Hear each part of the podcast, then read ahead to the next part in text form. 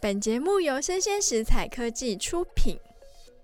Hello，欢迎大家再次回到数位趋势这样子读，我是跨领域专栏作家王维轩 Vivi。那今天跟大家分享的这个主题哦，也同时刊登在经济日报，标题哦是数位听觉市场 Podcast 二点零。那其实，在二零二零年了，堪称是 Podcast 元年嘛，每个月都有不管是几百档、几千档的节目上线，那随处都可以看到一些就是要怎么录制 Podcast 的教学小课程啊，或者是小 paper。然而一年过去了，线上的节目总数来说，并没有太大幅度的变化，一直推陈出新的新节目，它弥补了一些没有在更新的这些断更节目的缺席哦。所以我觉得时候差不多了，所以我提出这个 Podcast 二点零的概念。台湾的 Podcast 产业哦是时候要升级到二点零了。那要讲二点零之前，要先跟大家介绍一下我定义中的 Podcast 一点零是什么。我觉得 Podcast 一点零就是做出 Podcast 的这件事情，意思就是基本的封面、录音、剪辑、后置工作等等。那声音录制的低门槛，让 Podcast 一点零的节目哦，真的是如雨后春笋，到处都是。不管是素人的个体户啊、大明星啊，或者是企业主，都纷纷的抢入这块新兴的市场。那确实了，相较于那些步骤繁琐或者成本高昂的影像产业，Podcast 的入门要求非常简单，买支好一点的麦克风嘛。那在棉被或是贴满新棉的衣橱里就可以录制节目了。于是，Podcast 新节目最高上线数的单月达到一千八百档。不过，在二零二一年六月的《天下》杂志有指出哦，就是在大爆炸时期停止更新的节目达四成。那在二零二一年的八月，由杰西大叔他提供的相关的数据也发现说，断更的节目大概超过了百分之五十 percent，就是已经超过了一半了。那对个体户来说，好了，假如说你今天不是做热情、做兴趣、做自己的信仰。低变现度，我觉得是一个蛮难维持，就是热情的主因。那所幸啊，就是新节目前仆后继，台湾活跃的节目数大概还是维持在一万档左右。那我定义中的 Podcast 二点零，它指的是比较系统化、节目化和组织化的制作。它特别强调的是策划力跟策略布局哦。那当然还包括所谓的经济跟行销嘛。毕竟哦，有好天赋而没有舞台，或是上架了却没有人知道，也是蛮可惜的，是不是？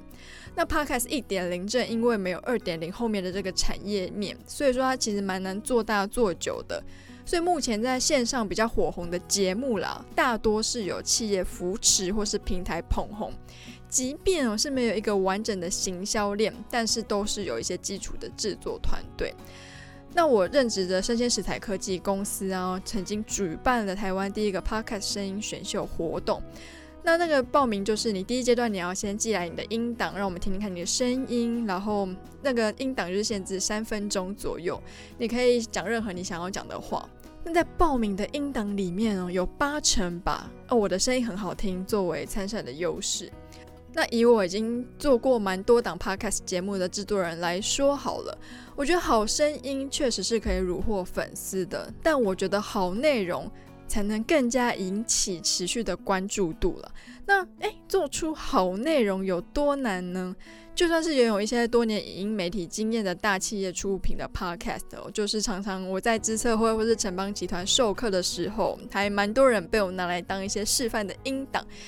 像这样子的大企业都需要顾问服务加以优化，那更遑论我们非常辛苦要一条龙包办所有细节的众家个体户了。即使内容真的还不错，但是艺人团队得不到实质的报酬，其实还蛮容易后继无力而退出市场。